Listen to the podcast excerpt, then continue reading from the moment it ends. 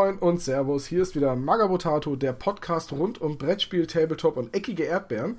Heute ist Ausgabe 41, wobei 41 gleichzeitig auch die Hypotenuse in einem pythagoreischen Tripel ist. Mein Name ist Tom und an meiner Seite begrüße ich Hans Reiner. Guten Abend. Und Matthias. Hallo. Hi Matthias, dich muss man noch vorstellen. Hans Reiner und mich kennt man ja mittlerweile, wenn man Magabotato schon eine Weile verfolgt. Du bist Tabletopper und du bist aktuell der zweite in der Gesamtwertung X-Wing im T3. Ja, das stimmt soweit. Und der erste in der Gesamtwertung Star Wars Armada im T3. Ja, das sind so zwei Systeme, die ich aktuell sehr, äh, sehr ehrgeizig spiele auf Turnieren. Und deswegen haben wir uns heute entschieden, Age of Sigma mit dir zu besprechen. Hm, ist natürlich ja, perfekt passend. Nein, war, war, natürlich Spaß. Hm. Unser Thema heute ist logischerweise X-Wing. Ich würde sagen, ich fange einfach mal an jo. und sage, was ist eigentlich X-Wing? Und ihr korrigiert mich, wenn ich äh, Blödsinn rede. Also quasi so wie sonst auch. Läuft. Okay? Ja, alles klar. Also, X-Wing ist ein Miniaturenspiel der Firma Fantasy Flight Games im deutschen Verlag bei Heidelberg, beim Heidelberger Spieleverlag für zwei Spieler. Zeitaufwand pro Spiel sind 45 bis 60 Minuten. Das Ganze ist im Star Wars-Universum angesiedelt. Ein Spieler spielt die Rebellen, einer spielt das Imperium. Man kämpft mit den aus den Filmen und Computerspielen bekannten und beliebten Raumschiffen kleine Dogfights gegeneinander aus. Und ich glaube, es gibt auch mittlerweile eine dritte Fraktion, nämlich den Abschaum. Ja, das ist korrekt soweit. Wobei bei Turnierspielen ist es mittlerweile so, dass auch ähm, die gleichen Fraktionen gegen die gleichen Fraktionen spielen, weil man eben beim Matchmaking auf einem Turnier nicht ausschließen kann, dass eben da Mirror Matches entstehen. Aber wenn man jetzt normalerweise spielt, versucht man schon immer, dass Imperium gegen Rebellen spielen und eben nicht Rebellen gegen Rebellen oder so. Ja gut, weil man halt beim Turnier nicht voraussetzt, dass jemand dann anreist mit einer fertigen Liste Imperium und einer fertigen Liste Rebellen. Genau. Und auf einem Turnier ist die offizielle Zeit für ein Spiel ähm, 60 oder 75 Minuten. Aktuell sind 75 Minuten offiziell vorgeschrieben. Okay. So, die Spielfläche sind, glaube ich, immer 90 mal 90 Zentimeter. Es gibt da beliebte äh, Weltraummotiv-Spielmatten von diversen Herstellern und als Hindernisse bzw. Geländeelemente hat man meistens Asteroiden. Ja, also es gibt ähm, Asteroiden und Trümmerfelder, die haben verschiedene Effekte noch äh, fürs Spiel selber. Ähm, aber es gibt auch noch die englischen Maße, die sind dann nochmal zwei bis drei Zentimeter größer als die deutschen, also dann 92 auf 92 Zentimeter Matten anstatt 90 auf 90. Aber wenn man quasi drei Fuß mal drei Fuß spielt. Genau. Was ja umgerechnet 91,4 Zentimeter sind irgendwie ja. den Dreh. Und da muss man mal ein bisschen aufpassen beim Spielen, weil die Aufstellungszone bleibt ja immer gleich und da kann es gut sein, dass man dann, wenn man auf einer größeren Matte spielt und auf einer kleineren geübt hat, dass man sich da mal äh, etwas verschätzen tut von der Distanz her. Deswegen ist eben auf Turnieren in Deutschland eigentlich die 90 auf 90 festgelegt. Macht das echt? Bei, bei Turnierspielern reicht dieser kleine Unterschied. Ich meine, das sind was, das ist knapp 2%. Ja, es macht schon Unterschied. Weil wenn man direkt aufeinander zufliegt, dann muss man ja durchkalkulieren, wann man in Feuerreichweite ist, weil das ist ja auch nur eine gewisse Reichweite lang. Und wenn man sich da natürlich verrechnen tut, weil die Matte dann länger oder kürzer ist, dann kann es schon zu einem ähm, großen, also kann es schon einen sehr großen Spielunterschied machen. Weil verschiedene Schiffe sind auf längere Distanz besser und andere sind halt auf kurze Distanz besser. Ja, das, das wusste ich. Ich hatte jetzt nur nicht gedacht, dass es. Das heißt, es ist schon sehr durchoptimiert im Turnierspiel lasst uns dann da auf jeden Fall gleich zu kommen, wenn wir bei den, wenn wir sowieso bei den Turnieren sind. Ich finde, ich, ich merke mir das auf jeden Fall, ich finde das auf jeden Fall auch sehr interessant. Äh, was ich noch anmerken wollte, ist, es gibt momentan zwei verschiedene Grundboxen. Eine alte, in der ein klassischer X-Wing und zwei TIEs drin sind, wie man sie halt aus den Episoden 4 bis 6 kennt. Und jetzt passend zum neuen Film gab es eine zweite Starterbox, in der halt zwei moderne TIE Fighter und ein ähm, XV70 oder wie der Nachfolger vom X-Wing heißt, halt der X-Wing quasi aus Episode 7. Ja, da ist T70. T70, das war's. Jedes Spiel oder je, jedes Schiff kommt mit Karten, Spielmarkern und Zubehör und wenn man sich jetzt eine Erweiterung kaufen will, also eine neue Miniatur, dann kommt die auch pre-painted und man hat alle Karten und alle Marker, die man zum Spielen braucht, dabei. Ja, Kosteneinstieg, für, wenn man es aufnehmen will, sind so 25 Euro fürs Grundspiel glaube inzwischen nicht mehr. Das ist teurer geworden und wird jetzt demnächst nochmal teurer. Also 30 die, Euro? Ich denke, das ist realistischer. Also die Zeiten, wo es so super duper billig war. Ähm also ich habe meine beiden Grundspiele damals in einer Rabattaktion für Stück 18 Euro bekommen. Also man muss, man muss nur schon, dass man einen richtigen Händler kommt. Also wenn man das Ganze online bestellt, dann hat man da meistens immer 20, 25 Rabatt, äh, Prozent Rabatt drauf. Wenn man natürlich jetzt zu einem Einzelhändler vor, Einzelhändler vor Ort geht es natürlich ganz um einiges teurer. Aber ich denke so 25 bis 30 Euro sind schon realistisch ähm, für die für die Grundboxen als Preis. Reicht es denn eurer Meinung nach, wenn man sich einmal die Grundbox kauft? Weil oft hört man ja bei gerade bei den Star Wars Spielen, hol dir zweimal die Grundbox, dann hast du genug Würfel und auch genug Modelle für beide Seiten erstmal. Also es ist es ist nicht äh, zwingend notwendig. Man hat auch das ganze Spielmaterial, das man braucht, wenn man ein, also nur einmal die Box kauft. Aber es ist vom ähm, Preis-Leistungs-Verhältnis her es ist sinnvoll, wenn man sich zweimal die Grundbox holt, weil man eben normalerweise eine Erweiterung kostet ähm, so ich sag mal 10 Euro ein kleines Schiff ähm, und da sind halt nur ein paar, paar Upgrade-Karten, ein paar Pilotenkarten drin und eben das Modell. Und bei der Grundbox hat man eben drei Modelle drin, plus ähm, sehr viele Karten, sehr viele Tokens und eben auch nochmal die Würfel und die Manöverschablonen und noch einige andere Dinge und das halt dann für 25 bis 30 Euro, also ungefähr für das Dreifache von dem Preis. Die, ähm, das würde mich jetzt tatsächlich mal interessieren. Man hat halt relativ viel auch doppelt und ich sehe auch inzwischen, wenn man erstmal ein paar Erweiterungen hat, wenn mir irgendwas garantiert nicht fehlt, dann sind das Token.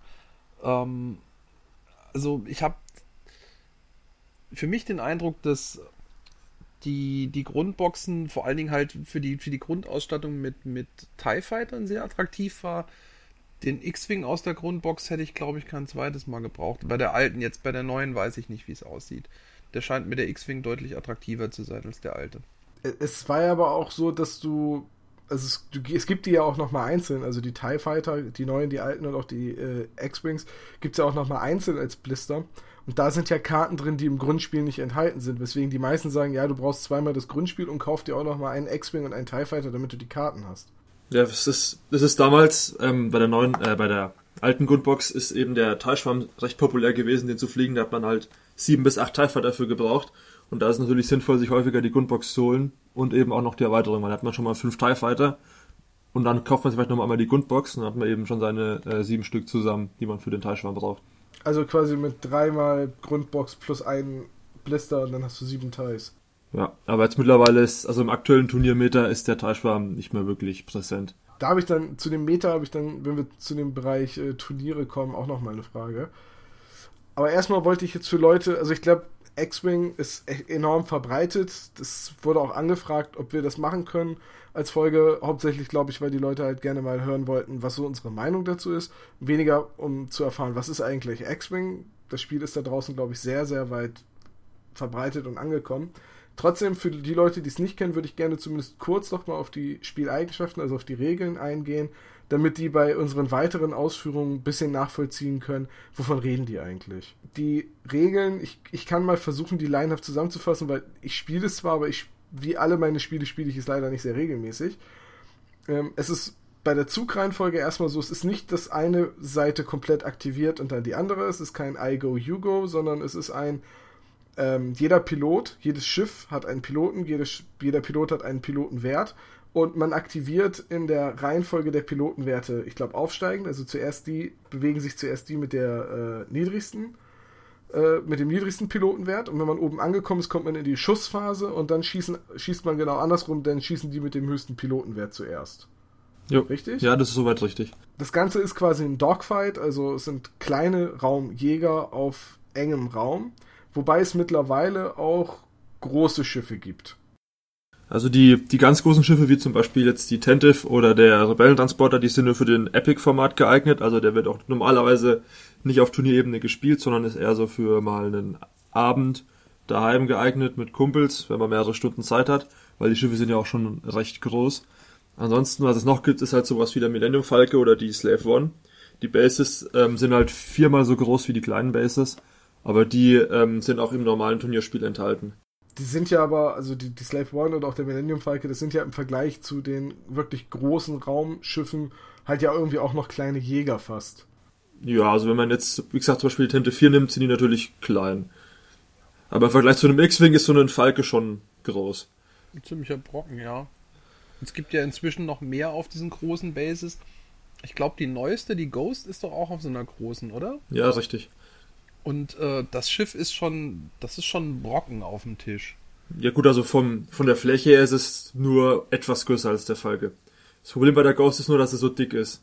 Deswegen musste dafür auch extra einen, deswegen musste auch extra ein äh, Ständer dafür entwickelt werden, damit die gehalten werden kann, weil so der, der Plastikstab, der davor benutzt wurde beim Falken und so, der hätte das nicht tragen können und wäre wahrscheinlich ähm, abgebrochen. Wenn man jetzt seine Schiffe dann also aufgestellt hat und quasi in jeder Runde festgelegt hat, äh, wer, wer zieht, beziehungsweise die Zugreihenfolge durch die Pilotenwerte bestimmt hat, dann die Bewegung funktioniert anhand von mitgelieferten Schablonen. Und zwar gibt es da geradeausflüge und Kurven. Und mit den geradeausflügen kann man halt auch so äh, seitliche, also so quasi so Barrel Rolls machen bei manchen Schiffen, das kann nicht jeder Pilot, aber manche Schiffe können das. Und es gibt für jedes Schiff dann noch so ein kleines Rädchen, auf dem man quasi in einer Planungsphase das Flugmanöver für die Runde einstellt. Und wer jetzt sagt, oh, das klingt aber verdächtig nach Star Wars Armada oder gar noch ein bisschen älter nach Wings of War, von was ja auch äh, mit Miniaturen gespielt wird, ja, es ist im Prinzip genauso. Man hat diese kleinen Steuerrädchen und erst beim Schießen etc. kommen Würfel ins Spiel und Maßbänder braucht man eigentlich gar nicht.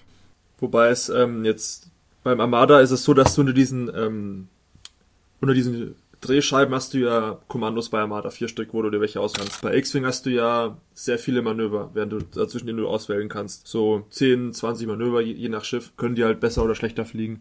Ja, und bei Armada hast du halt obendrein auch noch diesen äh, Gliederstab mit den, mit den wie, Scharnieren, würde ich jetzt mal sagen, wo du halt auch so Kurven und so weiter einstellen kannst, je nach Geschwindigkeit deines Schiffes. Äh, das ist bei X-Wing eben halt auch nicht so. Du hast halt für jedes Manöver eine passende Pappschablone, die legst du vorne an die Base an und dann stellst du das Schiff ans andere Ende der Base. Genau, aber dadurch ist X-Wing natürlich auch sehr exakt und das gefällt mir auch recht gut an dem Spiel, dass man da eben, ähm, dass es wirklich sehr akkurat ist, wo dann das Schiff steht und da hat man auch ähm, recht wenig Spielraum eben, um irgendwie Maß, also den Maßstab zu verschätzen. Oder irgendwie. Ja, wobei, bei X-Wing habe ich eigentlich genau das gleiche Problem beim Spielen gehabt wie bei Star Wars Armada. Es ist zwar relativ präzise durch diese durch die Pappschablonen, an den, anhand derer man sich bewegt und dadurch, dass die Bases ja auch so Nobben haben, mit denen man in die Pappschablone quasi einhakt. Aber beim tatsächlichen Spielen, wenn zwei Schiffe nah beieinander sind, ist es mit dem Legen der Schablone wieder schwierig. Dann bleibt man an, an irgendwie dem äh, der Antenne oder dem, dem Waffenarm von so einem X-Wing irgendwie mal hängen, dann verschiebt er sich, je nach Spieloberfläche rutschen auch die, äh, die Modelle ein bisschen hin und her, also je nachdem, auf was für einer Matte man spielt. Ich finde, das nimmt dann diese Präzision wieder ein bisschen raus. Ja, das kommt ganz darauf an, ähm, wie man natürlich spielt. Auf Turnieren wird da schon äh, Wert drauf gelegt, dass man, wenn man zieht, dass man die Schiffe alle festhält. Und wenn man eben eine Manöverschablon über ein anderes Schiff drüberlegen muss, dass man dieses Schiff markiert, wegnimmt, dann das, Manöver ausführt und dann das Schiff wieder zurückstellt. Eben um solche ähm, Verschiebungen zu minimieren, weil das natürlich, wie du schon sagst, das, das Spiel ähm, etwas inakkurat macht, was natürlich nicht gewünscht ist. Ja, es ist halt, es gibt ja dieses schöne Fachwort frickelig. Ähm, es ist manchmal, manchmal ein bisschen frickelig, aber klar, wenn man halt da sehr drauf achtet und das in der Spielerszene so etabliert ist, dann, dann ist es ein sehr präzises Spiel, da stimme ich dir zu. Ich weiß, warum ich mich nicht auf Turniere traue. Ich tendiere manchmal bei Spielen etwas hippelig zu werden und dann etwas unruhige Hände zu bekommen. Und äh, in vereinzelten X-Wing-Spielen hat das schon für große Begeisterung gesorgt, wenn ich dann aus Versehen irgendwie in einem sehr engen Infight drei oder vier Schiffe umgeschmissen habe und ähnliches. Das ist, ja, das ist natürlich, natürlich nicht so cool, weil das kann man dann auch nicht mehr so gut nachvollziehen, wie die Schiffe gestanden waren. Ja, das ist äh, das, das ist das Einzige, was mir nicht dran gefällt. Ich habe das so, so ein bisschen für mich gelöst, indem ich meine Schiffe nur noch halb hoch benutze. Das heißt, diese, diese Stäbe, auf die man die draufsteckt, sind ja zweiteilig. Äh, ich habe festgestellt, wenn ich es halb hoch mache, kippen sie nicht so schnell um. Es gibt, es gibt ja auch Schiffe, die man direkt auf die Base stecken könnte, theoretisch. Da stößt man gar nicht mehr dran. Das wäre noch besser, ja. Allerdings hast du dann wieder das Problem, dass du die, den Pappmarker, der auf der Base klemmt, wo die Werte des Piloten nochmal draufstehen, nicht mehr siehst. Dafür hast du die Karte auch noch zusätzlich vor dir liegen. Also ja. Ja, ja, und du kannst halt den, den Piloten markieren, indem du ihm eine Nummer gibst und die auch noch auf die Karte legst. Dann ist die Zuordnung auch wieder klar, wenn du unterschiedlich, äh, wenn du gleiche Schiffe mit unterschiedlichen Piloten spielst. Ich glaube, mehr als acht Schiffe in einem Turnierspiel sind gar nicht möglich, oder? Auf, auf 100 Punkte. Von daher ist es nie wirklich unübersichtlich, weil man ja nicht wirklich mehr als 16 Modelle auf dem Tisch jemals sehen kann. Ähm, sehe ich das richtig? Ich habe das mal irgendwie grob überschlagen mit TIE Fightern oder mit Z95. Kommt man irgendwie maximal auf 8 und das ist dann schon eine relativ nicht mehr so sinnvolle Liste, glaube ich. Ja, genau, das ist ähm, 12 Punkte ist das günstigste Schiff, eben Z95 oder TIE Fighter. Und damit kann man eben mit 96 Punkten acht Stück spielen als maximale Anzahl von Schiffen auf der Platte. Aber ja, dann hast du auch achtmal dasselbe Schiff ohne Upgrades, ohne entsprechende Piloten. Na gut, man hat natürlich noch vier Punkte offen, wo man halt vielleicht noch irgendwie was ähm, Spezielles mit reinpacken kann, aber wirklich sind. ein Schiff. Ja, oder man könnte eventuell auch noch ähm, einen Piloten zu einem ähm, speziellen Piloten befördern, der eben auch eine spezielle Fähigkeit hat. Und das ich ist glaube, tatsächlich was, was ich an dem Spiel auch extrem attraktiv finde. Ähm, die, einfach die Tatsache, dass man eine, eine, sehr überschaubare Anzahl an Modellen auf dem Tisch hat. Nicht nur in der Sammlung, sondern auch einfach beim Spielen. Das macht das Spiel, finde ich, auch sehr einsteigerfreundlich. Also auch Freunde und Bekannte, die keine Tabletops spielen, fühlen sich mit X-Wing relativ schnell wohl, weil wenn man kleine Listen oder wenn man in Anführungszeichen normale Listen spielt, wo jeder so drei, maximal vier Schiffe hat, dann ist es schon sehr, sehr überschaubar. Wir sind eigentlich jetzt auch aus diesem Bereich, was sind eigentlich die Regeln, so ein bisschen raus. Denn das Wichtigste haben wir gesagt. Man zieht nicht unbedingt abwechselnd, man hat seine Schiffe, man, man, kann jedem Schiff unterschiedliche Piloten geben und für jeden Piloten gibt es eine Spielkarte und einen Pappmarker mit den Spielwerten, der auf die Base draufgelegt wird. Und man kann halt auch Upgrades kaufen. Also ich könnte zum Beispiel sagen, okay, ich habe jetzt hier einen, äh, in meiner Liste einen X-Wing und der X-Wing, der könnte ein Standardpilot, irgendwie Pilot der Rotstaffel sein. Jetzt will ich aber einen Elite-Piloten nehmen, jetzt nehme ich zum Beispiel Luke Skywalker. Und weil es Luke Skywalker ist, gebe ich dem X-Wing natürlich auch R2D2 als Upgrade und vielleicht noch irgendwie, jetzt sage ich, Photon-Torpedos. Nee, warte, Photon-Torpedos in Star Trek, ne? Ja, Proton-Torpedos. Proton-Torpedos, klar. Was komme ich auch Photon? So, jedenfalls gebe ich dem noch entsprechende Upgrades. Das macht mein Schiff in Summe etwas teurer, aber diese Upgrades können sehr, sehr sinnvoll sein und sehr, sehr nützlich. Und 100 Punkte haben wir gerade schon gesagt. 100 Punkte ist jetzt nach meinem Empfinden, wie ich es bisher kenne, sind drei bis vier Schiffe mit Upgrades. Wenn man etwas teurere Schiffe nimmt, sind es drei. Oder wie viele Schiffe hast du durchschnittlich in so einer 100-Punkte-Liste, Matthias? Ähm, also aktuell habe ich nur zwei Liste, äh, zwei Schiffe in meiner Liste gehabt. Also beim letzten Turnier, wo ich war, geht natürlich auch. Aber ansonsten vom Schnitt her würde ich sagen ähm, zwischen zwei und vier Schiffen. Welche Schiffe spielst du, wenn du zwei Schiffe spielst? Also jetzt, ähm, in dem Fall war es jetzt Imperium, da war es der VT 49 oder auch bekannt als Dezimator und ein TIE Phantom. Ah, okay, ja, das Phantom habe ich selbst auch. Das kann man mit ein paar Upgrades relativ teuer machen. Aber dann, das ist doch der, der äh, sich tarnen kann. Ne? Genau, der hat, ähm, jetzt bevor die Ghost rauskam, war das das einzigste Schiff im Spiel, wo vier Angriffswürfel als Standard hatte, was sehr stark ist und äh, wo man auch sehr viel Schaden mitmachen kann. Und durch die Tarnung ähm, bekommt er nochmal zusätzliche Verteidigungswürfel, was ihm auch defensiv recht stark macht. Und wenn er getarnt ist und sich enttarnen möchte, hat er auch nochmal ähm, eine Bewegungsart im Spiel, die er quasi vor seinem normalen Manöver macht, die sonst kein anderes Schiff im Spiel hatte bisher. Da sagst du was. Eine Sache, die ich vergessen habe bei den Regeln, Würfel. Es gibt Würfel fürs Kämpfen und das ist W8 basiert. Und die Würfel gibt es einmal in Rot, das sind Angriffswürfel, und es gibt sie in Grün, das sind Verteidigungswürfel. Äh, Verteilung der Würfel weiß ich jetzt nicht, aber es gibt halt Treffer, kritische Treffer und daneben. Und es gibt bei den Grünwürfeln, glaube ich, äh, nur eine blanke Seite, was heißt nicht ausgewichen und ausgewichen. Ne? Ja, und es gibt auch beide. Und, und es gibt noch die Augen. Genau. Genau. Ich Beide Würfel haben Augen. Das ist der Fokus. Man kann sich nämlich zum Beispiel, wenn man sich zum Beispiel fokussiert in seiner Runde, nachdem man das äh, Schiff bewegt hat, dann kann man im Angriff das Auge in Treffer verwandeln oder beim ähm, Verteidigen in Ausweichsymbole. Genau, indem man den Token ausgibt, den man davor genommen hat als Aktion. Vielleicht sollten wir genau kurz erklären, ähm, das war das, was wir in der Regelerklärung vorne noch nicht drin hatten. Ähm, wenn das Shift für die Bewegung aktiviert und sich bewegt hat, ähm, darf man für jeden Piloten in der Regel eine Aktion ausführen. Diese Aktion kann eine Sonderfähigkeit des Piloten sein, eine Sonderfähigkeit, die man sich dazu gekauft hat, oder eben eine von diversen Standardaktionen, die über die fast alle Schiffe mehr oder weniger verfügen, äh, nämlich eine Zielerfassung nehmen. Fokus hat, glaube ich, tatsächlich jedes Schiff, oder? Ja, bisher hat jedes Schiff einen Fokus. Manche Schiffe haben Zielerfassung, jedes Schiff hat Fokus. Man kann sich auf, äh, man kann einen Ausweichtoken nehmen, was bedeutet, dass man äh, etwas schwerer zu treffen ist, beziehungsweise eine erhöhte Abwehr gegen Angriffe hat äh, und auch nochmal extra Bewegungen, äh, Boost und äh, Barrel Roll, also Fassrolle machen, ähm, was das auch in der Komplexität oder in den Möglichkeiten enorm erhöht. äh, ja, dadurch, wenn wir hinterher von Aktionen sprechen oder zwischendrin, sind das diese Aktionen, die man macht, nachdem man seine Bewegung durchgeführt hat. Ich weiß nicht, wie es mit der neuen Starterbox ist, aber in der alten Starterbox, die, die Schiffe, die da drin waren, die konnten halt in der Regel ausweichen und fokussieren. Da gab es das Ganze mit Barrel Rolls, Schub und so weiter. Das Doch, der TIE Fighter kann eine Fassrolle. Und der X-Wing kann nicht ausweichen, hat dafür eine Zielerfassung. Und ich glaube, der Boost ist dann mit dem TIE ähm, Interceptor eingeführt worden, ne? Also das erste, das erste Mal ist der Boost in Wave 2 aufgetaucht, auf, ähm, auf dem A-Wing und auf dem TIE Interceptor, das ist vollkommen richtig. Und in der neuen Starterbox hat tatsächlich der T70 X-Wing auch einen Boost bekommen. Aber der alte T65 X-Wing, also der, wo in der alten Grundbox ist, der hat keinen Boost. Habe ich wieder was gelernt? Da hatte ich das ein bisschen falsch in, in Erinnerung. Ähm, ja, gut, Regeln, Besonderheiten haben wir abgeschlossen ich wollte ganz gerne, bevor wir über die Spielszene und äh, in den Bereich kommen, wo wir fachsimpeln und über die Turniere reden, noch ein, einen Punkt haben, wo wir einfach ein bisschen über die Miniaturen reden. Es ist ja im weitesten Sinne ein Tabletop.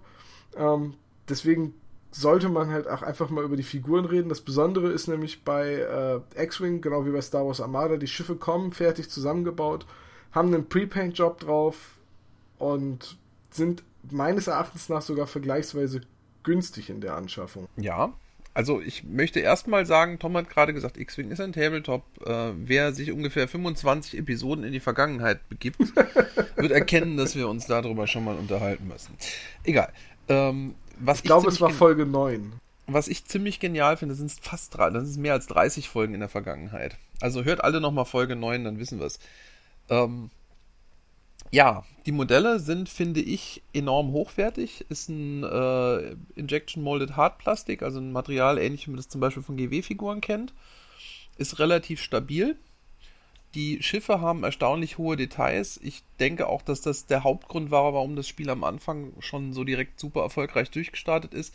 Ich habe mir meine erste Box gekauft vor dem Hintergrund, dass ich gesagt habe, mal gucken, ob ich spiele oder nicht, aber selbst wenn nicht, dann habe ich drei schöne Star Wars Jäger in der Vitrine stehen, weil die sind, das, das Pre-Painting ist tatsächlich bei denen besser, als viele Tabletopper auf Anhieb bei ihren eigenen Figuren erzielen können. Also das ist schon mal ein ganz wichtiger Faktor.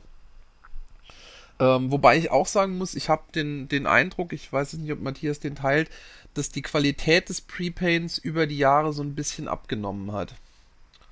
Also insbesondere ist mir das aufgefallen, als Armada rausgekommen ist, ähm, beziehungsweise bei meinem VT49 war es auch, dass ich gesagt habe, da ist schon bedeutend weniger hübsch, wobei das auch zu einer Zeit war, als äh, Fantasy Flight die Produktion enorm hochgedreht hat, also wahrscheinlich diverse neue Dienstleister an Bord genommen hat für das Prepaint.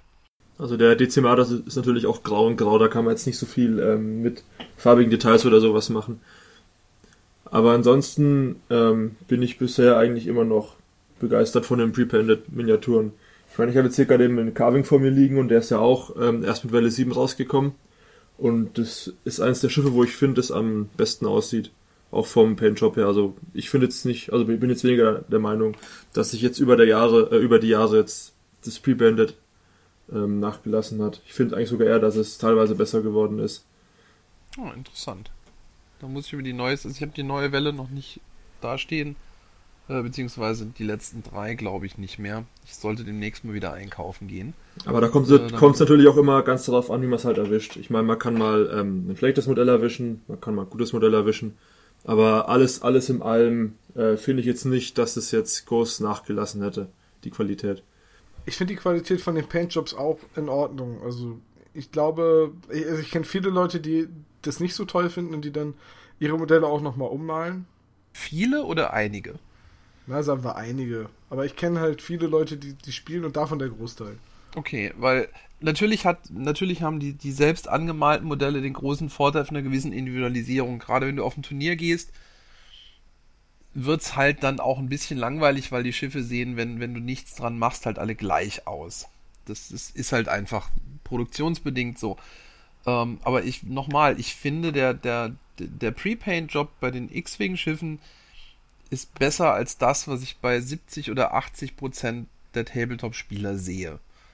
Wenn sie überhaupt mal bemalte Sachen dabei haben. Das macht auch einen großen Charme von dem Spiel aus, weil du packst es halt aus und du hast bemalte Schiffe auf dem Tisch. Wenn du dann noch eine Matte drunter legst, ähm, so mit, mit Sternenhimmel oder so, hat Tom ja vorhin schon erwähnt, dann hast du direkt auch optisch einfach ein Erlebnis. Das Spiel ist einfach schön.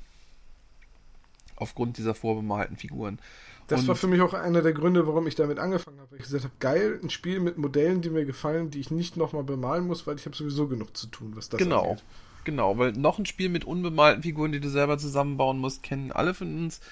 Nee, äh, das ist immer eine ziemliche Hürde. Ja, ich, ich war auch immer, ich war auch immer schon eine ziemliche Niete im Anmalen, deswegen kommt mir das auch recht gelegen. Ganz ehrlich, ich male gut und ich habe da trotzdem keinen Bock drauf. Ich habe mir nie die Mühe gemacht, meine X-Wing-Schiffe umzumalen.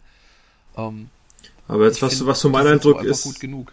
was jetzt mein Eindruck ist, ähm, weil, weil es vorhin hieß, dass, dass viele Leute ihre ähm, X-Miniaturen umbemalen. Also jetzt auf den Turnieren, wo ich bisher war, war es eigentlich eher so eine Handvoll Leute, die es nur umgemalt haben. Also der Großteil lässt die Schiffe so. Also es kam auf eine. Es ist sehr überschaubar der Anteil an Leuten, die wirklich sich die Arbeit machen, die nochmal groß umzubemalen, die Schiffe. Du willst ja auch irgendwie dieses Look and Feel von Star Wars behalten und da sind die Pre-Paint-Jobs ja auch schon sehr nah dran. Wenn du sie jetzt großartig ummalst, dann ähm, ja, verlierst du vielleicht wieder ein bisschen was von diesem Star Wars-Gefühl. Ich kenne jetzt jemanden, der hat den VT70 halt umgemalt, dass er aussieht wie der von Poe. Ja, das, das ist das, was man tatsächlich am meisten bisher gesehen hat, finde ich. In letzter Zeit zumindest, dass sehr viele Fotos auch im Internet äh, umhergehen, wo eben begeisterte Fans von Poe Dameron eben ihren T70 in der passenden Farbe angemalt haben. Ich glaube, das liegt vielleicht aber auch daran, dass das noch ein relativ einfacher Ummaljob ist, weil das andere Problem ist halt dadurch, dass der Prepaint-Job so gut ist. Ähm, die meisten Leute werden oder haben echt Probleme damit, wenn sie ein eigenes Farbschema machen, auf die gleiche Endqualität zu kommen. Das ist halt auch wieder ein Faktor. Und bei dem Preis ist es halt wirklich erstaunlich, weil die Modelle kosten, die, die einzelnen normalen Jäger kosten, glaube ich, jetzt 10 oder 12 Euro. Das heißt, im Endeffekt kriegt man sie wahrscheinlich für 10.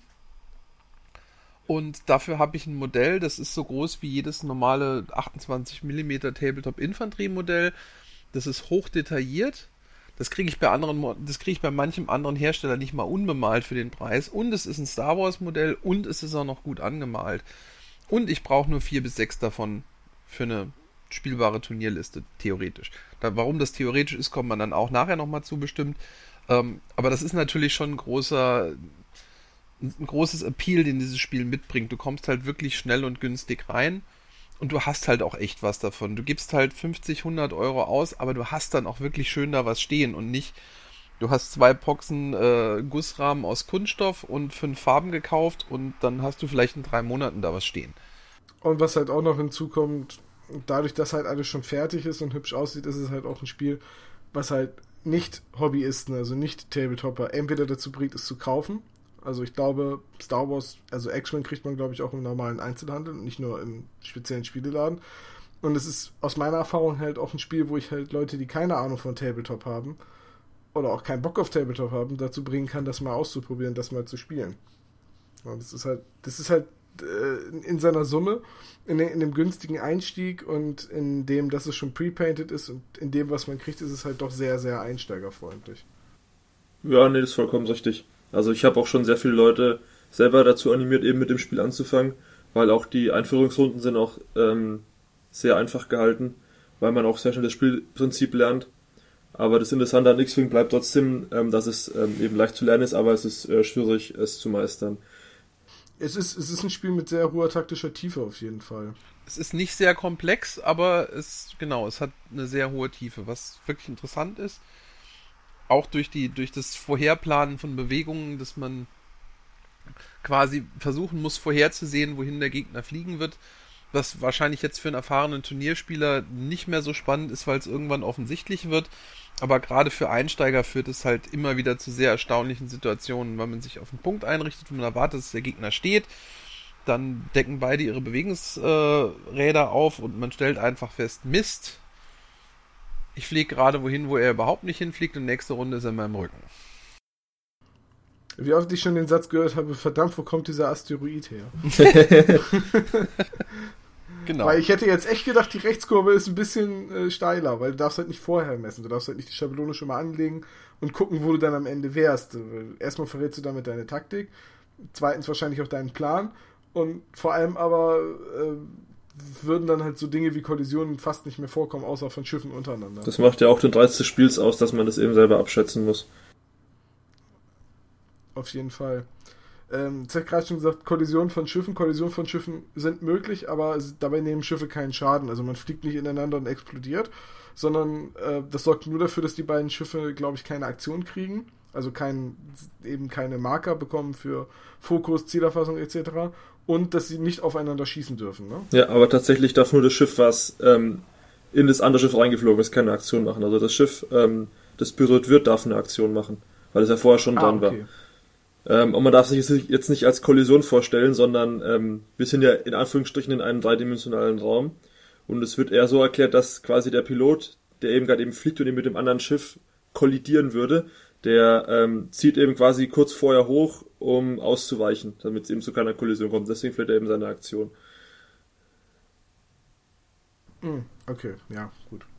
Also, aber Asteroiden weichen halt nicht aus da knallt man rein. Genau. Und dabei nimmt man auch eventuell Schaden. Ja. Und man darf nicht schießen, wenn man mhm. draufsteht. Wie war das noch? Kollision mit dem Asteroiden? Man würfelt wie viele Würfel und guckt, ob man getroffen wurde? Einen. Nur einen, nur einen roten Würfel. Und wenn man Schaden. Aber dagegen hilft kein Schild. Nee, wenn man Schaden oder kritischen Schaden würfelt, dann bekommt man den. Ja. Man kann es auf jeden Fall, man kann es nicht auf Schild umleiten. Ja gut, die Schilde gehen zuerst runter. Achso, also kann man auch den Treffer ins Schild leiten. Ja, also wie gesagt, die, der Schaden geht zuerst in den Schild, das heißt, wenn man noch Schild hat und auf einen Asteroiden fliegt und einen Schaden bekommt, dann wird erst ein Schild entfernt. Du kannst auch gar nicht keinen Schild entfernen. Du kannst nicht sagen, ach, ich habe noch fünf Schilde, äh, aber das war jetzt gerade nicht kritisch, äh, dann nehme ich den jetzt mal auf die Hülle. Also es ist auch nicht so, dass du die Wahl hast, was du nimmst. Solange du Schilde hast, musst du Schilde wegnehmen. Sobald du keine Schilde mehr hast, geht der Schaden auf die Hülle. Bei jedem Schaden, außer glaube ich Bomben, ne? Ja, nee, Bomben, also es, es gibt ähm, eine Bombe, die hat eben, eben die Fähigkeit, dass der Gegner eine offene Schadenskarte bekommt und Schadenskarten ähm, gehen dann direkt in die Hülle, weil die zeigen ja an, wie viel Hülle man verloren hat sozusagen. Und wenn eben die Schadenskarten gleich oder größer als der Hüllenwert von einem Schiff sind, dann ist es zerstört. Und so bekommt man eben sofort eine offene Schadenskarte. Und auf der offenen Schadenskarte steht dann quasi nochmal ein Effekt drauf, ein sogenannter kritischer Effekt. Und der wird dann eben ausgeführt. Das war, wie man, ich glaube, die Photonenbombe ist das, ne? Damit kann man theoretisch ein Schiff bis Hülle 3 mit Glück mit einem Treffer zerlegen, egal wie viel Schild es hat. Protonen, ja, wir sind ja nicht bei Star Trek, sondern bei Star Wars. Genau. Das passiert aber relativ leicht, dass man Photonen sagt. okay. Dabei sind die viel kleiner als Protonen. viel, viel kleiner. Aber ja, gut. Wo du, wo du, recht hast, hast du recht. Wir könnten jetzt über ähm, Welle und Teilchen reden. Wäre auf jeden Fall spannend. Dann kenn, du kennst auch noch das Omnibus-Modell bei der Elektronenverteilung auf der Atomhülle, ne? Okay, jetzt werden wir wirklich nerdig, oder? ja, Mann. Klar. Also das bisschen Chemie äh, habe ich mir halt immer bewahrt. So wie ich mir auch ein ganz kleines bisschen Biologie bewahrt habe aus der Oberstufe. Also so Genetik, das sind Dinge, die kann man öfters mal irgendwo noch anbringen. Ja, die braucht man ständig. Also nach Jahren des Studiums in dem Bereich kann ich dir sagen, von nichts profitiere ich so sehr wie von meinen theoretischen Genetikkenntnissen. Du bist der Kracher auf jeder Party, ne? Auf jeder Party. ich den Leuten erzählen kann, warum die eine Erbse schrumpelig ist und die andere Erbse rund. Ah, da liegen die Frauen zu Füßen. Mein Zahnarzt fand das auch total toll, als ich ihm erklärt habe, warum sein Betäubungsmittel eigentlich wie ein Nervengift funktioniert. hat, hat den total gefreut. Ja, da denkt er sich auch so. Boah, hat doch überhaupt nicht wehgetan. Da habe ich wieder was dazugelernt, da hat sich der Tag in der Praxis gleich gelohnt. Gut, ja, dass der Tom da war. Und dann muss erst der Tom kommen und mir erklären, wie mein Betäubungsmittel funktioniert. Okay, wir sind von den Miniaturen ein bisschen weg. Re gehen wir über und reden wir über die Spielszene. Meiner Meinung nach ist, glaube ich, X-Wing eins der Spiele, mit denen man am leichtesten einen Spielpartner findet. Egal ob übers Internet, über irgendwelche Spielrunden, über irgendwelche Tabletop-Vereine, im örtlichen Spiele-Einzelhandel. Ich, ich glaube, X-Wing ist eins von den Spielen, wo man sehr, sehr leicht in seiner nach, direkten Nachbarschaft Mitspieler findet. Allein schon, weil es sich halt auch so gut verkauft. Oder seht ihr das anders? Ja, genau. Ja, ich, ich sehe es fast ein bisschen anders, aber dann du zuerst gerne. Okay. Also das X-Wing ist ja immer noch sehr stark am Wachsen, wie, wie du schon richtig gesagt hast. Ähm, also ich habe jetzt damals, als ich mit, mit X-Wing angefangen habe, habe ich eben dann mit meinen ähm, lokalen Tabletop-Leuten eben dann immer zusammen X-Wing gespielt, bis ich dann eben irgendwann mal entschlossen habe, auf Turniere zu gehen und dann habe ich da eben auch neue Leute kennengelernt. Dann habe ich auch noch mehr Leute in der, in der anderen Stadt, also in Würzburg kennengelernt und jetzt treffe ich mich mit denen halt immer wöchentlich. Und wenn ich halt jetzt so im Internet sehe oder in gewissen Foren, wenn irgendjemand ähm, fragt, dass er eben Leute sucht zum Spielen, dann gibt's ja eigentlich immer Antworten von Leuten, die sagen, ja, sie wohnen in der Nähe und dass sie mit, mit demjenigen zusammen eben zocken können. Also ich habe halt für mich tatsächlich festgestellt, äh, irgendwie zum einen, es kaufen viele Leute, aber es ist eines von diesen Spielen, das dann einfach verschwindet. Also es, es wird gekauft und dann oftmals weiß man aber nicht, wo die Leute spielen. Ähm, und dann den direkten Kontakt herzustellen, ist halt mitunter schwierig. Also ähm, wenn du, wenn du einen lokalen Spieleladen hast, wo du, wo du Leute kennenlernst, dann ist das, glaube ich, am einfachsten. Inzwischen, gut, gibt es auch viele lokale Facebook-Gruppen, das stimmt, aber ich habe so mit direkter Spielersuche in einem guten halben Jahr ein Pickup-Spiel mal mit jemandem zustande bekommen, wo sich dann letzten Endes was ergeben hat. Da war ich tatsächlich mit anderen Tabletops erfolgreicher. Vielleicht auch deshalb, weil man da weiß, dass die Community kleiner ist und die Bemühungen von allen Seiten, einen Spielpartner zu finden, vielleicht etwas intensiver sind. Kann natürlich auch einfach nur ein lokales Phänomen sein. Wenn man es erstmal spielt, klar ist es eine andere Sache. Ja, bei X-Wing kommt auch noch ein bisschen hinzu, das ist jetzt so meine Erfahrung. Ich habe mir zweimal das Grundspiel gekauft, damals, habe ich ja schon gesagt, in so einem Angebot. Eigentlich gar nicht, weil ich unbedingt aktiv mit X-Wing anfangen wollte oder weil mich das Spiel so fasziniert hat, sondern einfach, weil es ist Star Wars, ich mag Star Wars, ich habe nur Gutes davon gehört und es war günstig. Und dann habe ich mir gesagt, ja, dann habe ich ja auch gleich genug Modelle für beide Seiten, um erstmal ein bisschen zu spielen.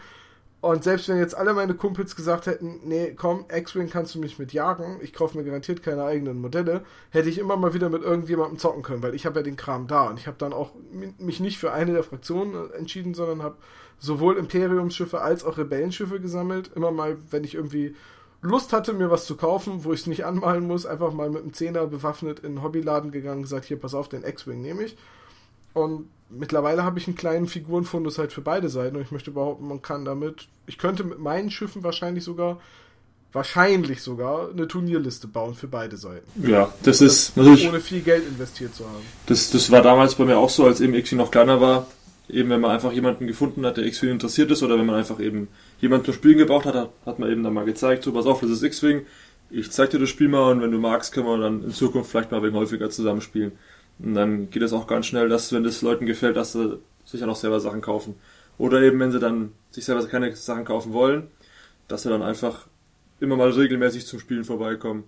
Was, was ich sehr schön fand, ist tatsächlich, ich kenne inzwischen relativ viele Väter, die X-Wing mit, mit ihren Kindern so im Alter sieben, acht Jahre aufwärts spielen, weil es halt so einfach zu lernen ist. Ähm, das ist auch tatsächlich so im Bekanntenkreis das, was ich am meisten angefixt habe, waren, äh, waren jetzt Bekannte, die Kinder haben, wo man es einfach mal mitgebracht hat. Die Kinder fahren sowieso auf Star Wars total ab und äh, das ist, ich finde es halt von daher schön, äh, jetzt weniger, weil ich als Erwachsener Spielpartner finden konnte, sondern mehr, weil es auch ein, ein, ganz toller Einstieg in ein Hobby ist, ähm, wo man ohne groß Berührungsängste mit relativ überschaubaren Regeln direkt mal loslegen kann. Also wenn ihr Kinder habt, äh, ich habe Achtjährige schon recht erfolgreich X-Wing spielen sehen, die lernen das erstaunlich schnell, muss man sagen. Natürlich jetzt nicht auf einem super kompetitiven Turnierlevel, aber schon auf einem Niveau, dass man halt mal Nachmittag über Spaß haben kann. Das gilt aber bei Kindern generell. Also ich war ja neulich auf den Bremer Spieletagen hier bei uns an der Hochschule und da habe ich zwei achtjährige Mädchen gegeneinander ähm, Songs of Drums and Chakos, so einen historischen Napoleon-Skirmisher spielen sehen zwar mit Anleitung von, von demjenigen, der da saß, aber die haben schon dann irgendwann so nach ein paar Runden war das schon so, der schießt jetzt auf den, da habe ich drei Würfel und so weiter und ich muss mindestens das würfeln. Also das ist unglaublich schnell, wie Kinder diese Regeln äh, aufnehmen. Also ich glaube, Tabletop ist sowieso in der Hinsicht ein recht leicht zu erlernendes Hobby, wenn man jemanden hat, der es einem zeigt. Ja, also bei X-Wing sieht man auch oft genug, dass Väter eben ihre Kinder auf Turniere mitnehmen und eben einfach mal bisschen Zeit mit denen zu verbringen, mal die Kinder die Würfel würfeln lassen, mal ein bisschen was eben zu den Schiffen erzählen und so und das ist dann auch immer recht unterhaltsam. Es gibt ja dieses Comic, das ich ja auch im Vorfeld euch gezeigt habe, mit dem Vater, der mit seinem Sohn X-Wing das Grundspiel spielt und sagt, nein, Schatz, es wird nicht so teuer. Und dann im nächsten Bild hat er Tonnen von Modellen und sagt einfach nur, Mistakes were made. Ich, ich glaube, das beschreibt X-Wing eigentlich gar, echt extrem gut. Ich glaube, ich erlaube mir das hier unter dem Podcast zu verlinken. Hm, ja, das trifft die Nagel auf den Kopf. Können wir eigentlich so ein bisschen anfangen, in die Turnierszene reinzugehen? Wir haben ja schon gesagt, Spielpartner. Also, ich finde, man kann relativ leicht jemanden finden, aus meiner Erfahrung. So bei uns im Hobbyladen, jedes Mal, wenn ich da hinkomme, wird da X-Wing oder Star Wars Armada gespielt, meistens allerdings X-Wing auf, wenn ich auf Messen unterwegs bin und dann mir gucke, wie der Stand vom Heidelberger Spieleverlag oder auch vom Fischkrieg halt einfach geplündert wird, was diese X-Wing-Sachen angeht, muss ich mir sagen, es muss sich enorm gut verkaufen in der Szene. Und daraus habe ich halt so ein bisschen geschlossen, es ist wahrscheinlich leicht, einen Spielpartner zu finden. Wie leicht ist es denn, ein Turnier zu finden, Matthias? Ja, also das kommt ganz darauf an, ähm, wie weit man fahren möchte. Also es gibt ja offizielle Turniere, die gehen ja von der Ladenmeisterschaft über die Regionalmeisterschaft bis zur Nationalmeisterschaft, also der deutschen Meisterschaft eben hier bei uns. Ähm, die sind eben nur in einer gewissen Zeit. Also bisher war es immer so, dass die, die Ladenmeisterschaften von Januar bis ungefähr ähm, April, Mai waren. Und danach kommen, sind die Regionals gewesen bis August. Dann kam eben die Nationalmeisterschaft. Und dann kam nochmal im November die Weltmeisterschaft in Amerika. Und eben zwischen dieser Zeit, ich sag mal, wenn die Ladenmeisterschaften und die Regionals sind, ähm, davon gibt es noch einigermaßen viele, dass man eben alle zwei bis drei Wochenenden auf einem Turnier kann, was auch in der Nähe ist. Ähm, aber dann eben, die DM ist ja logischerweise nur ein Turnier, also nur ein Wochenende und die Weltmeisterschaft, die ist ja in Amerika, mit der hat man ja gar nichts am Hut. Und dann vor allem ähm, nach Juli ungefähr oder nach Juni, ähm, das, das restliche halbe Jahr oder die restlichen Monate im Jahr, ähm, gibt es dann nur noch ähm, privat organisierte Turniere, die dann meistens etwas kleiner sind und wo man dann auch gar nicht mehr so weit fahren möchte. Wie, kannst du grob abschätzen, wie viele Kilometer du letztes Jahr für X-Wing gefahren bist? Boah, nee, keine Ahnung. Zu viel wahrscheinlich. Wie viele Turniere hast du gespielt letztes Jahr? 25 Stück ungefähr. Das heißt im Prinzip alle 14 Tage eins. Ja, genau, ungefähr alle, alle zwei Wochen. Das ist schon, also vom, von meinem Standpunkt aus ist das, glaube ich, schon ziemlich, ziemlich viel. Heißt das, du bist jetzt der Zweite in der Gesamtwertung, weil du auch so viele Turniere gespielt hast, oder bist du tatsächlich so gut? Ja, das, also bei der Rangliste kommt es natürlich zum einen darauf an, auf wie viele Turnieren man ist, aber es ist, also die Punkte, die in die Bewertung einfließen, ist, ähm, wie gut die Platzierung auf einem Turnier ist, bei dem viele Leute mitgemacht haben. Also das heißt, wenn man jetzt auf einem Turnier Erster wird, wo 60 Leute mitgespielt haben, bekommt man sehr viele Punkte. Wenn man jetzt auf einem Turnier Erster wird, wo vielleicht nur 20 Leute dabei waren, bekommt man nicht sonderlich viele Punkte. Das heißt, es, okay, das, also das ist immer in Relation von der Anzahl der Spiele, die da sind und welchen Platz man belegt. Und das heißt, ich habe jetzt halt auf besonders äh, vielen Turnieren, wo viele Spieler da waren, aber habe ich halt äh, besonders gute Platzierungen belegt. Okay, das ist also tatsächlich gewichtet anhand der Spieleranzahl. Ja, und anhand, also das, das, die Seite selber ist ja eigentlich von jemandem ähm, nur als Hobby betrieben und deswegen kann er sich auch nicht die Arbeit machen und da Mods irgendwie was mit Elo oder sowas zusammenrechnen, wie es in Schach gemacht wird, sondern ähm, es wird einfach angenommen, umso mehr Spieler auf dem Turnier sind, umso mehr gute Spieler sind da. Und umso besser ist man dann quasi, wenn man dieses Turnier dann gewinnt. Das heißt, wenn du jetzt irgendwo siehst, Heidelberger Spieleverlag macht ein Turnier, 60 Spieler, nur Anfänger, dann fährst du dahin, holst dir den ersten Platz und äh, kriegst ordentlich Punkte. Ja, wenn er nur Anfänger steht, darf ich ja nicht mitmachen. du kannst ja deinen Namen Ja, genau. Ich bin Guy Incognito. ja, aber es, also, es stimmt schon, dass, dass ähm, Turniere mit mehr Spielern, die sind schon ähm, reizvoller als Turniere mit weniger Spielern, für mich zumindest. Das kommt natürlich auch ganz auf den Preispool an und ähm, eben wie bereits erwähnt, diese offiziellen Turniere, die eben auch die eben von FFG gemacht sind, wo es auch spezielle ähm, Preiskits dafür gibt, eben von FFG, die sind auch um einiges interessanter, als wie wenn jetzt nur irgendwelche ähm, privaten Turniere abgehalten werden, wo man jetzt nicht wirklich viele Preise bekommt und wo auch äh, wenig Leute da sind. Was werden da so als Preise ausgelost? Sind das dann einfach weitere Miniaturen? Naja, also das, das finde ich sehr gut bei X-Wing. Im Vergleich zu anderen Systemen gibt es keine ähm, Promo-Figuren, die man nur bekommt, wenn man auf einem gewissen Turnier war oder ein gewisses Turnier gewonnen hat, die dann besonders gut sind und dann quasi die Leute, die auf diesem Turnier waren oder dieses Turnier gewonnen haben, eben eine besonders gute Figur haben, mit dem sie dann in Zukunft alles platt machen können, wo eben alle anderen keinen äh, Zugriff zu haben. Das finde ich sehr äh, unausgeglichen. Bei X-Wing ist es so, dass es im Endeffekt nur ähm, Promomaterial gibt für bereits vorhandene Karten oder Tokens oder Schablonen im Spiel. Das heißt, ähm, wenn man jetzt zum Beispiel die Manöverschablonen aus der Grundbox hat, die sind ja aus Pappe, die gehen recht schnell kaputt, die sind ähm, nicht so schön anzulegen. Da kann man, also konnte man zum Beispiel letztes Jahr eben ein Set Acrylschablonen gewinnen, die halt um einiges schöner sind, die gehen nicht so schnell kaputt, die kann man schöner anlegen.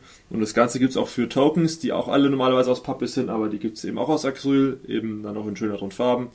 Ähm, ja, genau. Und ansonsten gibt es halt noch ähm, Promokarten für die bekannten Piloten, zum Beispiel Luke Skywalker oder Wedge oder Bix oder sowas.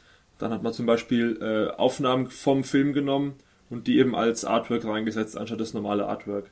Ach, quasi einfach nochmal übermalt, also nachbearbeitet, dass sie halt zu den anderen Artworks passen oder wirklich einfach ein Foto? Ne, wirklich einfach ein Foto. Also bei, bei Bix sieht man zum Beispiel einfach das, das, die Aufnahme aus Episode 4, wo man ihm in seinem Cockpit sitzen sieht, ähm, mit Helm, mit Schnauzbart, wo er eben dann gerade mit den anderen redet.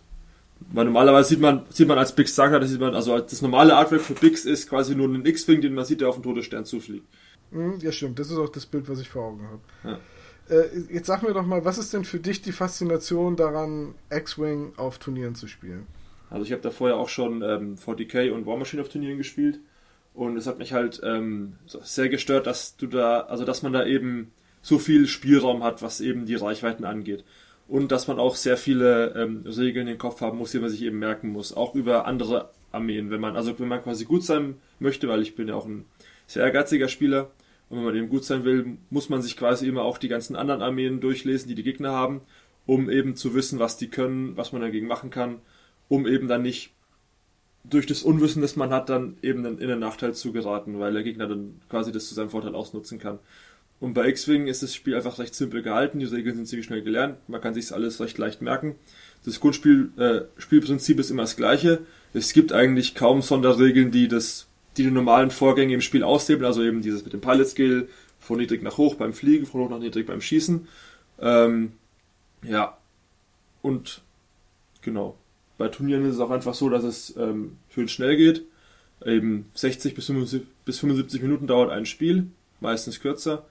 Ähm, und wenn eben nach dieser Zeit noch keine Entscheidung gefallen ist, dann wird eben einfach nach Schiffen, die noch übrig sind, bei den, bei den Leuten gewertet, wer gewonnen hat, eben wer noch mehr Punkte, also wer mehr Punkte beim Gegner abgeschossen hat. Und es macht das Ganze einfach ähm, unkomplizierter und auch nicht so anstrengend wie andere Tabletops, wo man eben, ich sag mal, jetzt extrem drei Stunden lang für ein Spiel braucht und eben auch alle fünf Minuten das Regelbuch in der Hand hat, um irgendwas nachlesen zu müssen. Jetzt ist aber ja bei, bei X-Wing zum Beispiel die Vielfalt an Szenarien nicht so hoch, ne? Ja, also. Oder, oder spielt, spielt man auf Turnieren überhaupt Szenarien oder spielt man immer diesen klassischen Dogfight? Also auf Turnieren wird ausschließlich ähm, Vernichtung gespielt, also das heißt, äh, wer den Gegner abschießt, hat gewonnen. Deswegen hat ja auch derjenige gewonnen, wenn die Zeit abläuft, wer noch mehr Punkte auf Spielfeld stehen hat. Also sowas wie Szenarien gibt's gar nicht. Ähm, das mag vielleicht langweilig klingen, aber es ist dennoch ähm, bei jedem Spiel aufs Neue interessant, weil der Gegner immer eine andere Liste dabei hat und eine andere Taktik spielt als der Gegner davor. Und darauf muss man sich natürlich einstellen. Und im Vergleich zu Szenarien ist es einfach simpel gehalten. Und ähm, es gibt jetzt auch keine speziellen Spielmechanismen, die dann da besonders stark sind für manche Szenarien. Weil ich kann mich jetzt so bei 40k erinnern, damals, als ich gespielt habe, gab es zum Beispiel die Flieger neu und die waren dann immer super, ähm, um dann in der letzten Runde, also in der sechsten Runde, dann ähm, einfach irgendwie einen, einen Trupp droppen zu lassen aus den Fliegern, um dann quasi für die Runde jetzt noch dieses, dieses Missionsziel zu halten und dann bekommt man die Punkte zusammen. Und wenn man das quasi dann in der letzten Runde gemacht hat, gewinnt man dann quasi haushoch, obwohl man davor eigentlich überhaupt nichts geleistet hat in dem Spiel. Und bei X-Wing muss man wirklich von Anfang an, von der Aufstellung an, ähm, voll im Spiel drin sein, dass man eben keine Fehler macht, weil derjenige, wo mehr Fehler macht, äh, verliert normalerweise das Spiel weil es eben wirklich nur darum geht, den Gegner auszulöschen und nicht eben irgendwelche Punkte zu halten. Ich denke mal, der Grund, warum das funktioniert und warum das auch interessant ist, ist, dass X-Wing eine sehr, sehr überschaubare Anzahl an Modellen und an Fraktionen hat. Dadurch sind die Interaktionen insgesamt recht begrenzt. Ähm, deswegen hast du den Bedarf für Missionen nicht. Wenn du dir anguckst, welche, welche Tabletops vor allen Dingen missionsbasiert laufen, über 40k als Turniersystem verliere ich hier kein Wort. Das ist kein Turnierspiel. Ähm, in meinen Augen genau wie das andere zum Thema Saga, was ich neulich gesagt habe, können wir gerne in den Kommentaren diskutieren. Äh, wenn ich mir zum Beispiel War Machine Hordes und Infinity angucke, die machen auf Vernichtung tatsächlich, die ergeben keinen Sinn mehr. Weil das Meta zu kompliziert ist und die Figuren und Einheitenvielfalt zu hoch ist, da musst du als Gleichmacher Missionen einbauen. Was Missionen in Tabletops im Grunde genommen machen, sind, sie fügen neben der Vernichtung zusätzliche Aufgaben hinzu und schränken dich deswegen im Listenbau ein. Du kannst oftmals keine reine Vernichtungsliste mehr nehmen, weil du die Missionsparameter mit einbeziehen musst. Und ähm, dadurch nivelliert sich das, das Spielfeld zwischen verschiedenen Fraktionen ein bisschen aus. Das Schöne an X-Wing ist ja, es hat wenig Modelle, wie du schon sagst, es ist überschaubar. Du musst keine 200 Warcaster kennen oder 400 Einheitenprofile. Das, wie viele Schiffe gibt es jetzt? 50? Ne, so viel werden nee, es nicht mal sein. Ähm, gibt jetzt ungefähr 40 Schiffe bisher. Ja, und es gibt 40 Schiffe, für jedes Schiff gibt es dann, sage ich mal, relevante Piloten, zwei, maximal drei. Ähm, eher weniger. Und das heißt, du, du, hast halt insgesamt einfach ein Spiel, wo du auch noch überschaubar spielen kannst, ohne halt vorher äh, zwei Wochenenden kellern und, und Listen auswendig lernen und dir Konter für dies und jenes überlegen. Du kannst das Spiel halt tatsächlich am Tisch spielen. Das finde ich auch sehr attraktiv weil es ist dadurch sehr taktisch. Es ist nicht so wahnsinnig strategisch. Natürlich muss man sich über seine Liste Gedanken machen, aber äh, es ist nicht so, dass der Listenbau das Spiel entscheidet. Zumindest ist das mein Eindruck bisher von, von X-Wing. Ja, es, ist, es gibt auch den Spruch, dass man bei X-Wing mit jeder Liste gewinnen kann. Man muss ja nur fliegen können. Stimmt das? Also aus meiner Warte nein. Ich habe nicht so viel Spielerfahrung, aber ähm, ich glaube nicht, dass man mit jeder Liste gewinnen kann. Also mit jeder Liste würde ich auch sagen nein, aber der Spruch ist eher darauf bezogen, dass wenn du eine Liste gern hast und die gerne fliegen möchtest, wenn du dann quasi diese Liste dann so ausmaximierst, dass du sie eben selber gut fliegen kannst, dass du damit eben dann auch die zum Erfolg führen kannst. Also es geht jetzt nicht darum, dass man quasi jetzt irgendwelchen Schrott in eine 100-Punkte-Liste packt und dann jemand in die Hand drückt und sagt, gewinn damit, sondern es geht eben darum, dass wenn jemand irgendwas Unorthodoxes ausprobiert, das aber auch ähm, funktionieren kann. Also es, es gibt natürlich gewisse Metalisten und Listenarchetypen, die man sagt, da stark sind, aber wenn jetzt einfach irgendjemand sagt, nur ich habe jetzt Bock einfach mal dieses Schiff zu fliegen, ähm, aber das Schiff ist im Meta nicht so stark, als was wie jetzt andere Schiffe, aber wenn er jetzt eben irgendwelche Kombinationen macht oder sowas oder Synergien und damit eben lang genug übt, dann kann er es auch schaffen, damit ein Turnier zu gewinnen. Also würdest du auch sagen, es ist ein gut gebalancedes Spiel, also eine konzipierte 100-Punkte-Liste, äh, wenn man weiß, wie man sie spielt, ist, genau, ist quasi genauso schlagkräftig wie jede andere 100-Punkte-Liste, bei der man weiß, wie man sie spielen muss. Ja, also es kommt natürlich immer auf die äh, Meta-Entwicklung an, aber wenn man ähm, seine Liste gut fliegen kann, dann kann man auf jeden Fall immer oben mithalten. Weil ich hatte nämlich jetzt, also meine Erfahrung aus dem letzten Spiel ist, da habe ich einfach mal was Neues ausprobiert. Da habe ich ganz klassisch äh, Millennium Falcon mit Han Solo und äh, X-Wing mit Luke Skywalker gespielt. Gegen, ach, ich weiß nicht mehr, wie viele TIE Fighter und halt äh, dieses Phantom ist, das, der, der sich tarnen kann. Ja, genau.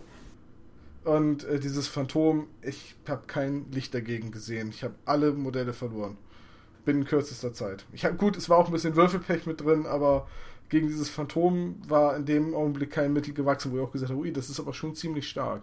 Aber Han Solo ist tatsächlich eins, einer der stärksten Piloten gegen das Phantom. Man muss halt nur gucken, dass man äh, auf das Phantom schießen kann, bevor es sich tarnen kann, dann bekommt man es eigentlich ziemlich schnell abgeschossen mit Han. Aber wie gesagt, es kommt sich auch darauf an, wie häufig man eine Liste gespielt hat und wie gut man die Liste eben fliegen kann. Weil du hast es ja gesagt, du hast die Liste zum ersten Mal ausprobiert. Also es ist eben kein Wunder, dass man damit dann jetzt nicht allzu weit kommt. Ja, es ist halt, weißt du, wenn man jetzt so.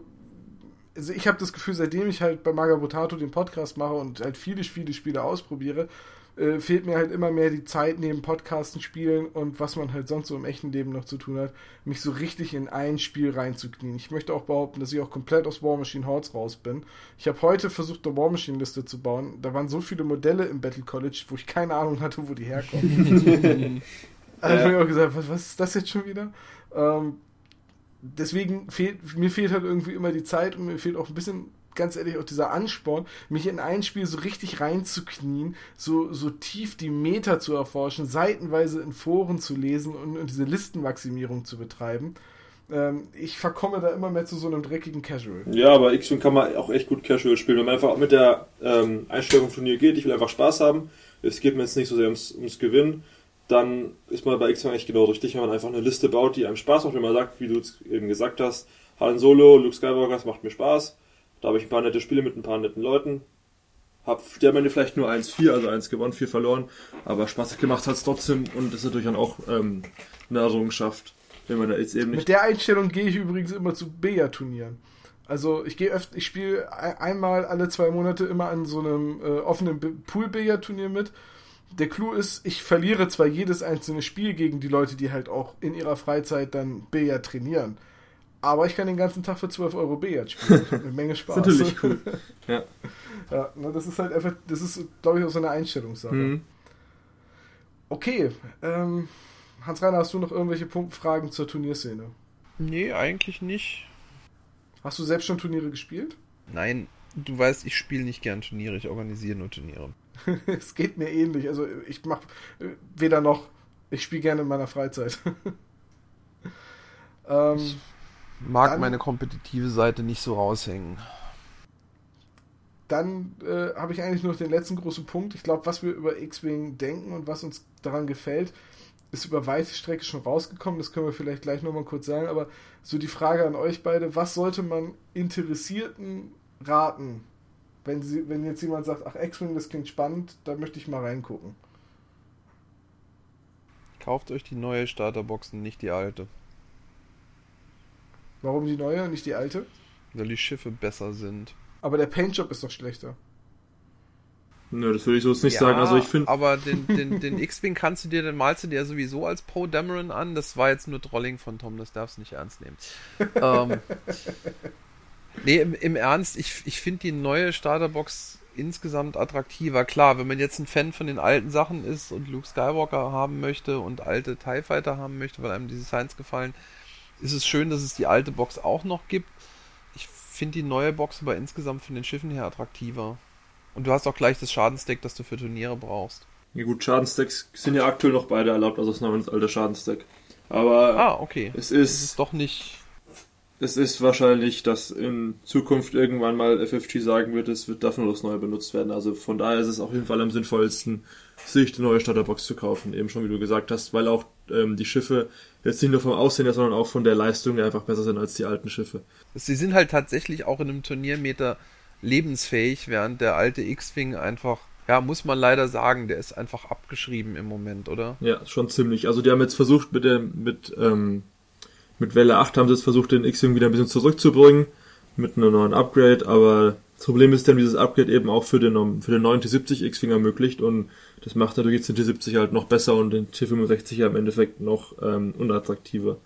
Aber ich denke, da werden sie in Zukunft noch ähm, was anderes probieren, dass sie den wieder zurückholen, weil das Spiel heißt ja schließlich X-Wing und es ist ja auch mit dem T65 X-Wing ähm, ins Leben gerufen worden und deswegen wollen sie den auch nicht auf der Strecke liegen lassen. Das finde ich auch immer einen ganz großen Pluspunkt ähm, vom FFG, dass sie wirklich immer versuchen, alle Schiffen, äh, alle Schiffe spielbar zu machen, indem sie, wenn sie merken, dass ein Schiff einfach ähm, im aktuellen Turniermeter nicht spielbar ist, dass sie versuchen, das eben zu fixen mit neuen Upgrades, um es eben wieder spielbar zu machen. Aber wie handhabt das denn die Turnierszene? Weil, so wie ich das mitkriege, ich gebe jetzt aber auch gleich dazu, äh, dass ich nicht en Detail gucke, welche Karte wo drin ist, aber was, was, ich, was mir immer so zugetragen wird, ist ja, dass man bestimmte Karten halt nur in bestimmten Sets kriegt und dass man sich dann halt zum Beispiel diese großen Schiffe kaufen muss, weil da Karten drin sind für die kleinen Jäger. Ist das tatsächlich so? Also die, Oder? das ist eins zu einer der wenigen Mankos ähm, bei X-Wing, muss ich ehrlich sagen, dass eben diese, diese Upgrade-Kartenverteilung ziemlich schlecht geregelt ist. Also wenn man jetzt eben ein spezielles Upgrade haben möchte, dann kann es schon mal sein, dass man sich eben die Tente 4 kaufen muss, eben dieses Epic-Schiff, weil man eben zum Beispiel einen C3PO als Crew haben möchte.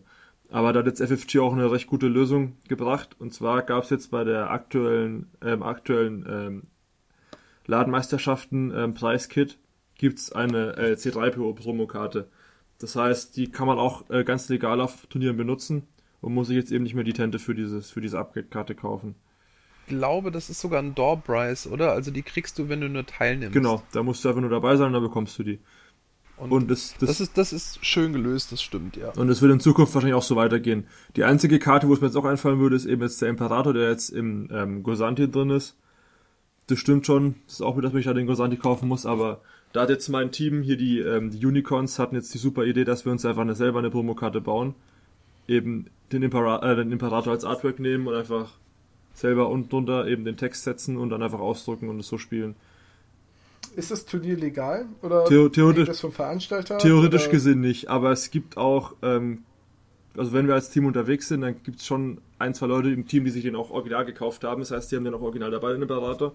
Und falls sich jemand beschweren sollte, was bisher noch nicht passiert ist, ähm, dann gehen wir dann quasi nur den Original-Imperator raus, zeigen, dass der Kartentext übereinstimmt und dann passt es. Ja gut, ich würde, also habe noch nicht so viele Turniere gespielt, aber ich glaube, ich zähle in der Erinnerung meiner Gegner mit zu den angenehmsten Spielpartnern auf, auf Turnieren, weil mir sowas halt dann auch einfach mal gesagt, kurz, also salopp gesagt, Latte ist. Ja, und es ist einfach, ein, einfach auch ein schönes Artwork auf der Karte gewählt, was einfach besser aussieht als das alte. Ähm, und da muss man sich auch jetzt eben nicht einfach für 60 Euro den Gosanti kaufen, nur wegen einer Karte. Und wie gesagt, es gab auch bisher noch keine Beschwerden. Ganz im Gegenteil, die meisten ähm, haben danach dem Spiel gefragt, ob wir auch noch eine Promokarte für ihn selber haben. Also ich, ich finde es, ähm, ja, natürlich ist es ganz klar eine Marketingstrategie von FFG, die Karten so zu verteilen, dass wenn du eigentlich alle für deine Fraktion relevanten Karten haben willst, du letzten Endes mehr oder weniger alle Fraktionen kaufst. Es kommt, das Ähm, kommt auch immer ganz darauf an, was man jetzt ähm, eben speziell haben möchte. Also wenn man jetzt nur Klar, wenn, wenn du, wenn du auf eine einzelne Liste hinkaufst, kannst du das häufig umgehen, das ist richtig. Aber für einen Anfänger ist es halt einfach so, der weiß am Anfang nicht wirklich, was er braucht. Ähm, da muss man dann auch einfach sagen, es hat kaum jemand ein Problem damit, wenn du, weil die Karten sind alle im Netz zu finden und zwar nicht raubkopiert, sondern äh, FFG stellt die Karten auch ins Netz. Das heißt, äh, du, man, man kann für jede Karte sehr einfach rausfinden, wie sie aussieht und was sie macht. Und im Freundeskreis kann man dann auch einfach mal sich auf einen Zettel schreiben, was man da spielt. Oder wenn man sich viel Arbeit machen möchte, sogar noch eine, eine schöne Karte selber bauen, wie ihr das macht. Und bei einem Turnier vermute ich von den Turnierspielern, die ich selber kenne, das ist eine relativ nette Turnierszene, dass es im Großen und Ganzen einigermaßen stressfrei ist, sich die Karten, wenn es wirklich vorgeschrieben ist für ein Turnier, auch einfach mal irgendwo zu leihen. Ja, das ist bei X-Wing ähm, eigentlich gang und gäbe, dass man sich untereinander Upgrade-Karten leiht. Eben, wenn man jetzt quasi eine Liste spielen will mit sechsmal der gleichen Upgrade-Karte und Martin nur zweimal, dann geht man zu seinen Kumpels und sagt halt, pass auf, kannst du mir für das Turnier, da bist du ja auch dabei, einfach mal die Karten leihen und das ist eigentlich nie ein Problem und dann bekommt er die halt einfach wieder am Ende des Tages zurück. Aber wenn ich, wenn ich bei allen meinen Schiffen das gleiche Upgrade benutze, kann ich nicht rein theoretisch auch einfach dem Gegner sagen, hier pass auf, ich habe die Karte nur einmal, aber ich habe die den, all, den Schiffen gegeben und ich mache das auch irgendwie gerne irgendwie kenntlich oder deutlich, wenn du das möchtest. Nee, da, das ist, also, regeltechnisch ist vorgeschrieben, dass man für jedes Schiff die Karte haben muss. Vor allem war das, Also, the theoretisch kannst du das machen, aber nach den Turnierregeln nicht. wenn der Gegner sagt, nö, also ich sehe die Upgrade-Karte nur bei einem Schiff, dann spielst du die andere halt eben ohne die Upgrade-Karte. Hm. Ja, das wären, das wären ganz ehrlich auf Turnieren immer so die Leute, wo ich sagen würde, gegen dich möchte ich eigentlich gar nicht spielen. Ja. Danke, auf Wiedersehen. Ich nehme Ja. ich, Forfeit. Wenn es Ich um nehm Titel wirklich- geht, Ja, das ist mir so egal. Vielleicht bin ich da nicht ehrgeizig genug, aber wenn jemand, äh, wenn jemand so versucht, den Titel zu kriegen, weil der, weil der andere nicht irgendwie sich sechsmal die Karte gekauft hat, er, es aber eigentlich klar ist, was auf der Karte draufsteht und die Regel damit klar ist, und ähm, dann kann er sich auf seinen Titel einfach mal so gar nichts einbilden. Das Meiner ist, Meinung nach. das ist auch ähm, ein guter Tipp für Anfänger. Ähm, es ist sehr hilfreich, wenn man sich eben nach Möglichkeit schon einen Spieler sucht, der eben schon auf Turnieren war und da eben Erfahrung hat und auch selber viel Material hat. Da muss man sich eben selber weniger kaufen und kann sich von dem eben die Sachen ausleihen, um auszuprobieren, eben was einem gefallen würde. Und dementsprechend kann man dann auch die Sachen einkaufen, die man eben braucht. Das ist tatsächlich auch der einzige Nachteil, der mir, der mir auffällt auf die Dauer.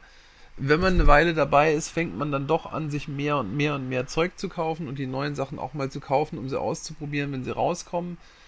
Und irgendwann hat man so einen riesen unnötigen Berg an Token und Karten und Karten und Token und das, das ist das, was mich so ein bisschen dran stört. Ich habe eine ne, ne ganze Schublade voll mit Krempel sozusagen.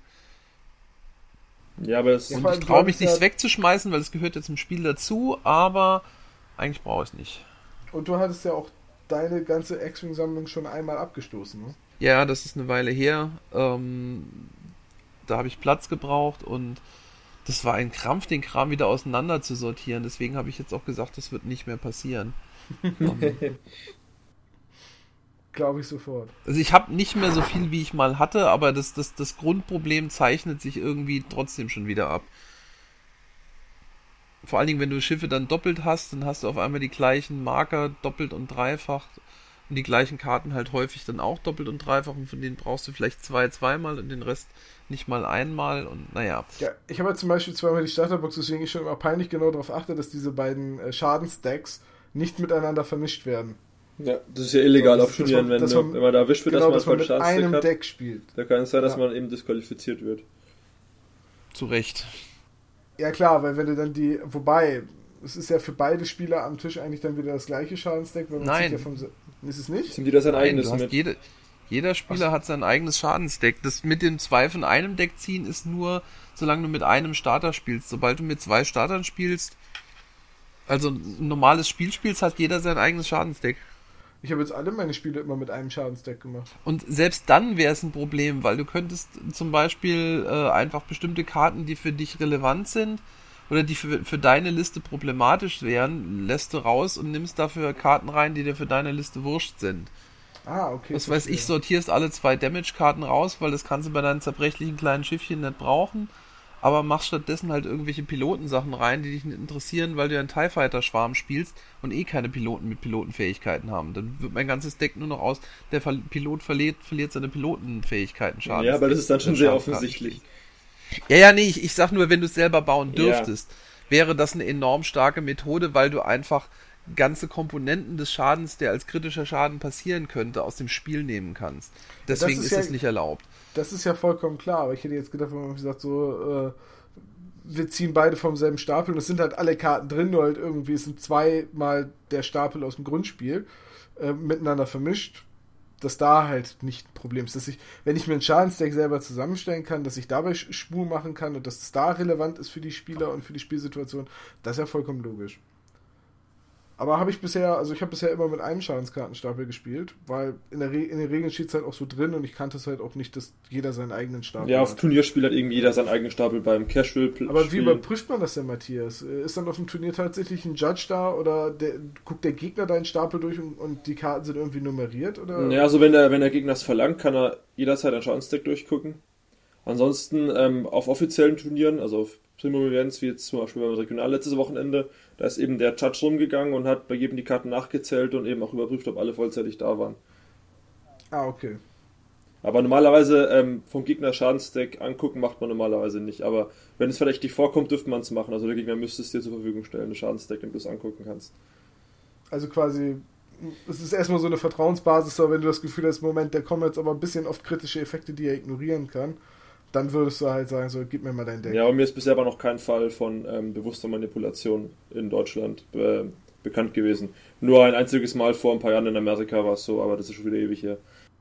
Ja, ich weiß nicht, also wer auf, wer auf solchen Turnieren schummelt, ist halt, der ist noch eine Schublade weiter unten als der Typ, der sagt, nee, du hast die Karte nur dreimal, dann darfst du sie jetzt nicht sechsmal einsetzen. Also das kann ich, das kann ich bei so einem Spiel wie Magic the Gathering noch verstehen, dass man da auf Turnieren nicht unbedingt die ganze Zeit gegen ein Proxy-Deck spielen möchte. Äh, aber jetzt bei X-Wing, wenn die Modelle vorhanden sind, aber diese eine Upgrade-Karte irgendwie ist einmal zu wenig da, äh, da sollte sich echt keiner anstellen. Ja, aber wie gesagt, das, ähm, auf Turnierspielen ist es so, wenn der Gegner sagt, ähm, du musst deine Karten bei jedem Schiff hinlegen, die es dabei haben, du machst und du kannst es nicht machen, dann hat eben das Schiff, wo die Karte fehlt, die Upgrades nicht dabei, wenn der Gegner es dir eben hart auf hart nimmt, also ziehst du den kürzeren. Du kannst natürlich ja, ausprobieren. Ja, klar, von, von, von den Regeln her. Genau. Aber Regeln sind ja nicht immer menschlich und bei solchen Dingen würde ich halt in erster Linie immer auf die Menschlichkeit setzen. Ja, aber wenn du auf ein Turnier gehst, dann ist es schon auch angemessen, auf die Regeln Rücksicht zu nehmen. Wenn du zu einem ja, Casual-Spiel gehst, deswegen gibt's äh, Fantasy Flight Games hat dafür auch das, das Tiersystem, wie, ich weiß gar nicht, wie das im Deutschen heißt, Stufensystem, eingeführt, ähm, wo unterschieden wird, welchen Stand an Regelkenntnissen ein Spieler mitbringen sollte und wie stark bestimmte Regeln und andere Dinge enforced werden, je nachdem, auf welchem Level das Turnier stattfindet. Es fängt an bei, bei Casual Kneipengames und so weiter, geht dann über die Ladenmeisterschaften, dann die Regionals und die, die, die deutschen Meisterschaften. Und dann zum Schluss eben die Weltmeisterschaft.